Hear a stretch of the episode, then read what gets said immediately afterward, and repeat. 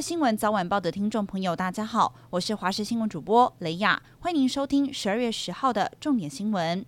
对于共军武力威胁，侯友谊还有他的副手赵少康，则是提出了构想，希望能够派遣军事观察员到中国沿岸常驻观察军事设施，更呼吁北京政府要减少飞弹部署。不过，对于军事观察员的想法，侯友谊则说，先从经济文化交流逐步开始。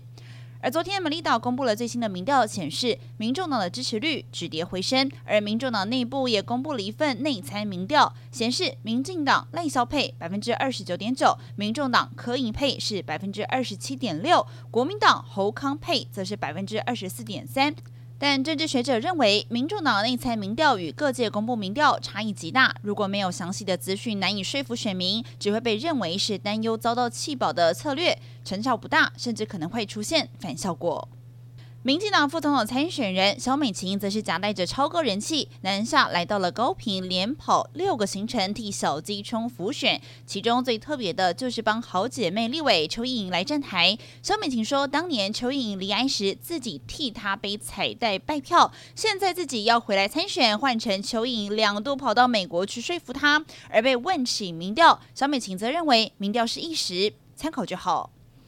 社会消息：新北市刑大日前接获有毒贩集团利用美式大型卖场当作掩护，偷偷在停车场里头以车格号码当作暗号进行毒品载运。警方攻坚之后，果真在后车厢里头搜出了五十五公斤的毒品，市值超过了上亿元。嫌犯原本以为停车场人潮众多，大家都在购物搬货，神不知鬼不觉，不过最后仍旧是狼狈落网。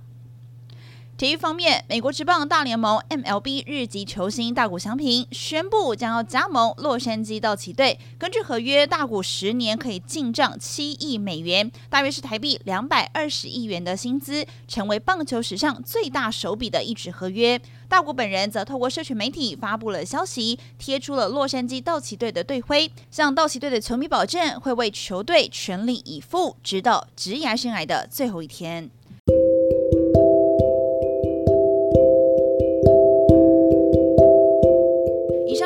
节重点新闻，感谢您的收听，我们再会。